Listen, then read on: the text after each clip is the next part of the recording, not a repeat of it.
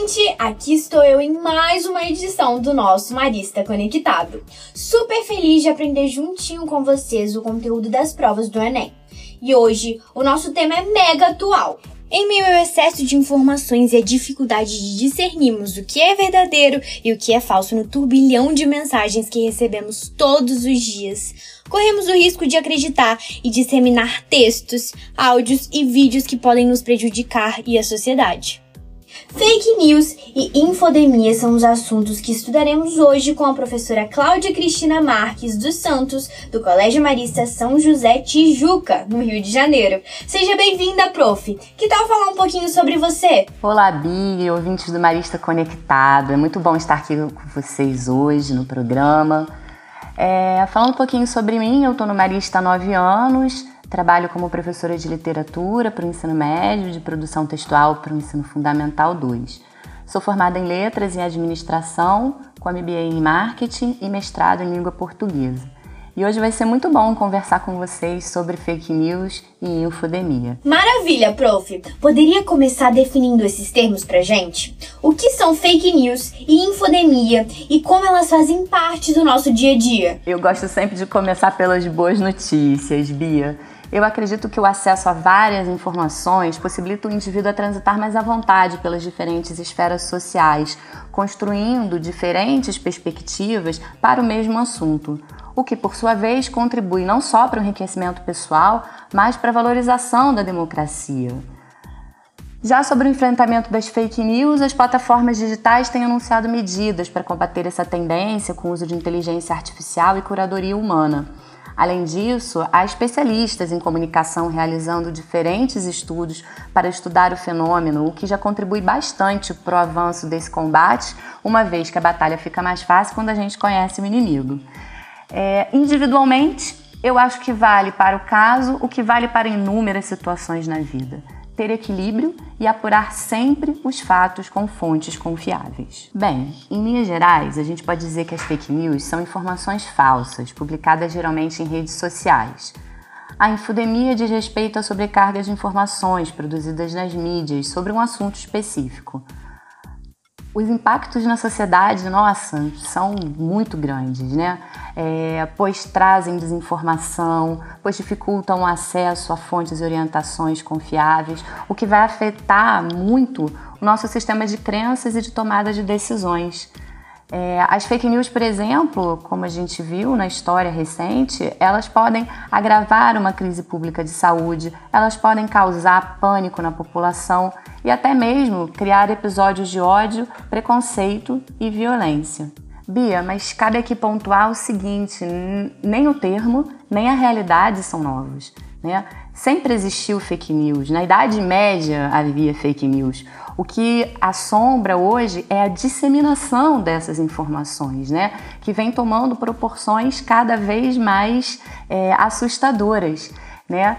É, e, e, mesmo o termo infodemia, ele foi um, um termo é, usado agora, há pouco, né, pela OMS, mas ele é um termo, na verdade, que remonta aos anos 70, quando nem havia ainda é, internet. É, a gente, o que a gente precisa né, ter, ter atenção mesmo é o alcance que essas fake news estão atingindo, né? Agora que já sabemos o que é, Prof, conta pra gente como podemos identificar as fake news dentro do excesso de informações a que somos submetidos. Qual a melhor forma de checarmos o conteúdo que chega? Tem um passo a passo? A melhor maneira, então, né, de verificar esse conteúdo que chega até a gente envolve praticar um ceticismo saudável, manter-se sempre atualizado através das fontes confiáveis, que vale pontuar também não são infalíveis, e consultar sites especializados em desmentir os boatos. Né?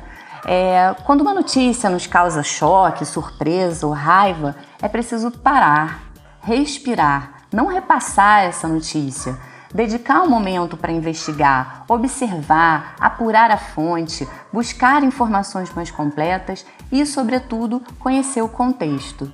Em síntese, é necessário apurar, checar, checar de novo e só então informar. Sensacional! E sobre infodemia, como enfrentamos essa disseminação desenfreada de informações? Quais os principais danos que isso pode causar, tanto para quem envia e recebe? Pode mencionar também o que o acesso a várias informações pode trazer de bom? Bia, você tocou num ponto importante.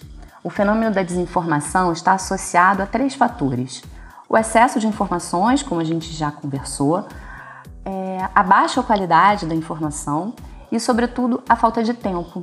Muitas vezes as pessoas nem leem a notícia, se baseiam em manchetes ou, ou, na postagem que o amigo fez e começam a replicar aquela informação como verdade. Nesse sentido, eu diria que a identificação de fake news requer primordialmente interesse e pesquisa, mas isso demanda tempo e nem sempre a gente tem.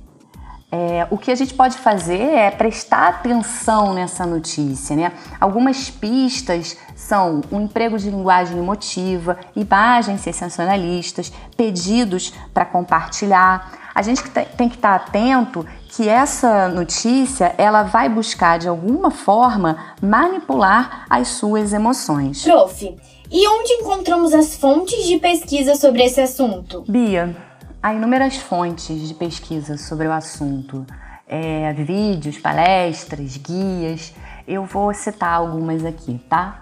Uh, um vídeo da DW Brasil, como no cair em fake news, uma palestra né, do TED, como as notícias falsas se espalham, uh, um guia do Media Makers, né, Educação para Informação, um outro guia do Palavra Aberta em Nova Escola, como identificar uma notícia falsa. É, há pouco tempo, agora em outubro, finalzinho de outubro, a agência Lupa criou uh, um canal no WhatsApp para a verificação dessas informações. É super simples. Né? Você acessa um número fornecido pela agência Lupa e eles fazem a verificação da informação para vocês.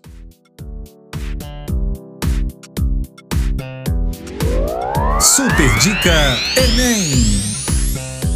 Gente, agora a Prof. Cláudia vai trazer a super dica para os nossos estudos do Enem. Fiquem ligados. É com você, Prof. Olha, quando a gente fala em Enem, fala em fake news, o mais fácil é a gente pensar que provavelmente será o tema da redação.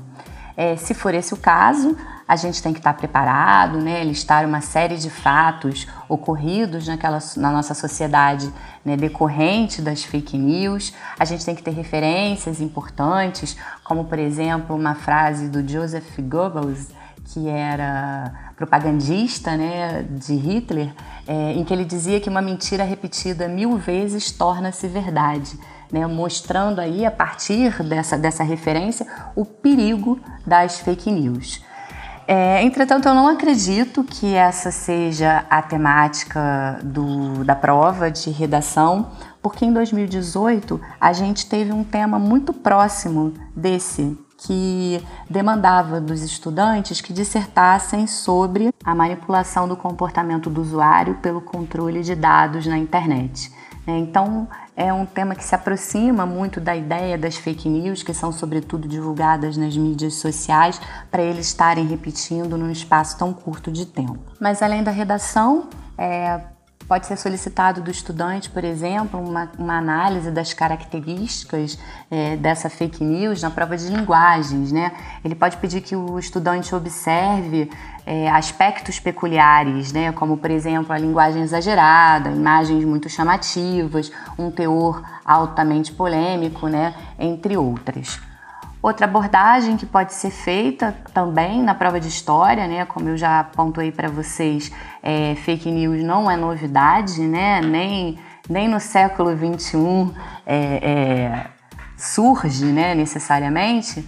É, e ele pode, a prova de história pode demandar, por exemplo, né, uma comparação aí com o Estado nazista e a manipulação né, da, da propaganda feita pelos estados totalitários, né, é, para conseguir se solidificar no poder. Eu acho que são essas as possibilidades. Bia, agradeço a oportunidade de participar desse podcast e espero ter contribuído aí de alguma forma, né, para esclarecer sobre as fake news. Obrigada, prof, por estar com a gente no nosso programa. E quem quiser continuar com a convidada, é só dar um pulinho lá no YouTube. Tem vídeo dela no canal Marissa Centro-Norte.